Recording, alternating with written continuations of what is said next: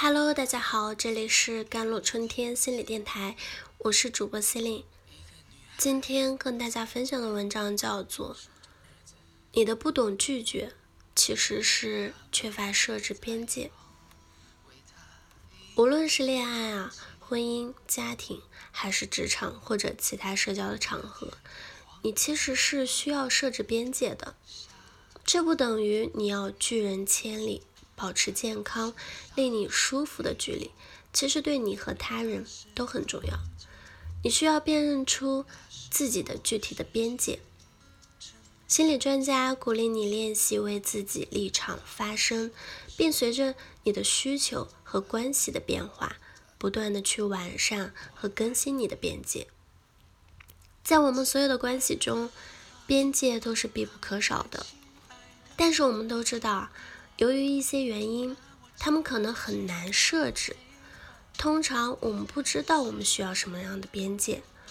如果你生长在一个缺乏边界的家庭话，这一点尤其明显。在这种情况下，你可能不认为可以允许有自己的观点，或者可以提出“我不”。例如，你可能不认为你有权利要求得到尊重或者独处。你可能会接受别人的不公平的对待，因为你不知道如何去表达你需要或者想要的东西。让我们从边界的简单的概念开始。边界保护你免受虐待，他们是用来告诉别人你想要被怎样对待，什么是可以的，什么是不可以的。边界也会在你和他人之间产生一种健康的分离。身体上和情感上的边界，允许你有你自己的个人空间和隐私，你自己的感觉、想法、需求和想法，它们使你能够成为你自己，而不是别人的延伸或者别人希望你成为的人。如果你成长在一个不被尊重、没有发言权的家庭里，你可能意识不到你有个人权利，你可能会习惯性的牺牲自己的利益为代价。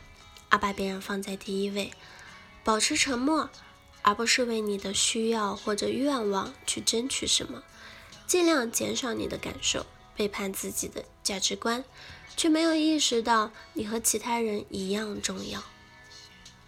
了解你的个人权利是设置边界的必要条件。如果你认为你没有权利得到尊重或者独立，你就不会在你的关系中去争取他们。找出你需要的边界的一种方法是考虑不同类型的边界。第一，身体边界，确保你与他人有一定的空间距离和保护你的身体，保护你不被触摸的权利，保护你的隐私，满足你的身体需要，比如休息或者吃饭。第二，感情边界，保护你拥有自己感情的权利。不让你的感情受到批判，被认为不应该存在，不应该不需要照顾别人的感觉。第三，财务和财产的边界，保护你的资金、财产和资源，保护你选择花钱的权利，保护你不想的花可以不给、不花、不借钱，或者保护你得到雇主约定支付报酬的权利。第四点。性边界，保护你有权同意或者拒绝，有权在性方面按你喜欢的方式开展，以及对伴侣性事知情权。第五，时间边界，保护你可以安排和使用你自己的时间。他们保护你不去做你不想做的事情，不让别人浪费你的时间，不让你工作过度。第六点，知识和精神的边界。保护你的观点、思想、信仰得到尊重，使你可以实践你的精神的信仰；保护你可以追求学习机会啊和职业发展的权利。第四，用你的感觉来引导你设立更好的边界。当你的边界被打破时，你会有什么感觉啊？边界被侵犯呢？常见的情绪反应有愤怒。感到受伤、怨恨、恐惧和不安。我们的感觉就像路标，如果我们注意到它们，他们会告诉我们需要什么。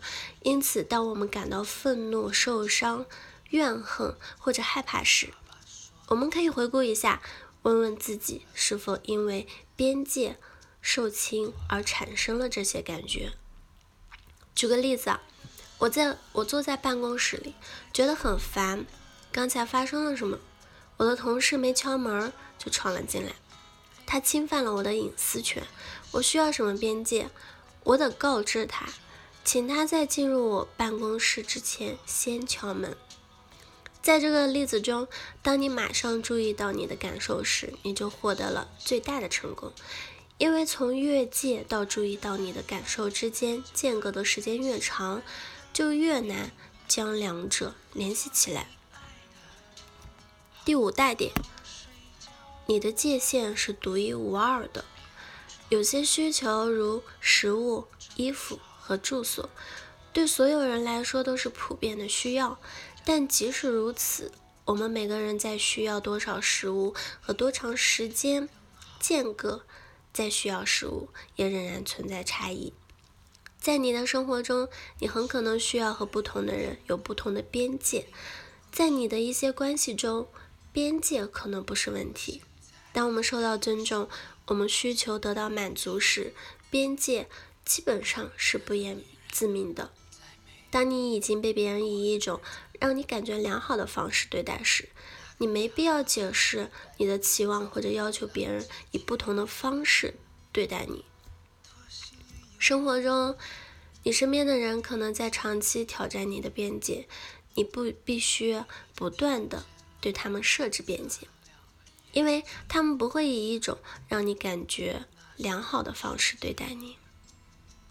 好了，以上就是今天的节目内容了。咨询请加我的手机微信号：幺三八二二七幺八九九五，我是 c e l i n e 我们下期节目再见。